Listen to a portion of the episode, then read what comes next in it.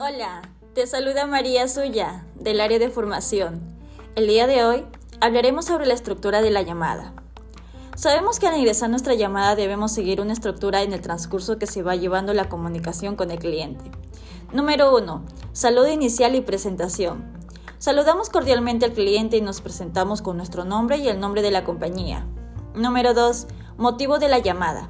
Es aquí donde mencionamos de manera breve para qué nos estamos comunicando y captamos la atención de nuestro cliente. Número 3. Sondeo.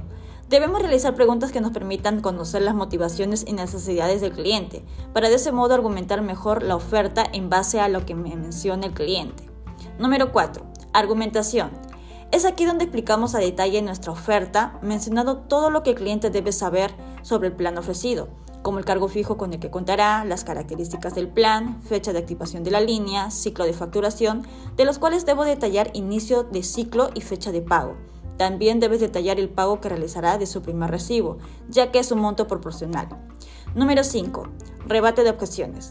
Si el cliente pone alguna negativa a la oferta que le estás brindando, es aquí donde debemos potenciar nuestro argumento.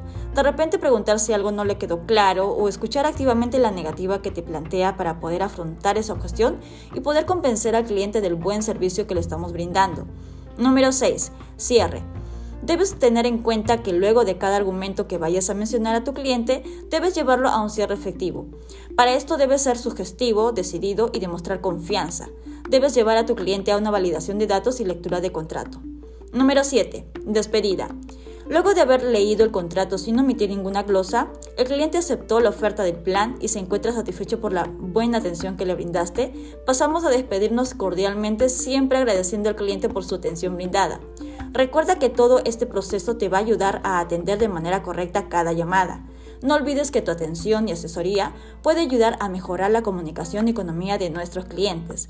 Muy bien equipo, espero que hayas recordado cómo debes realizar una buena atención a tu cliente. Que tengas una excelente semana.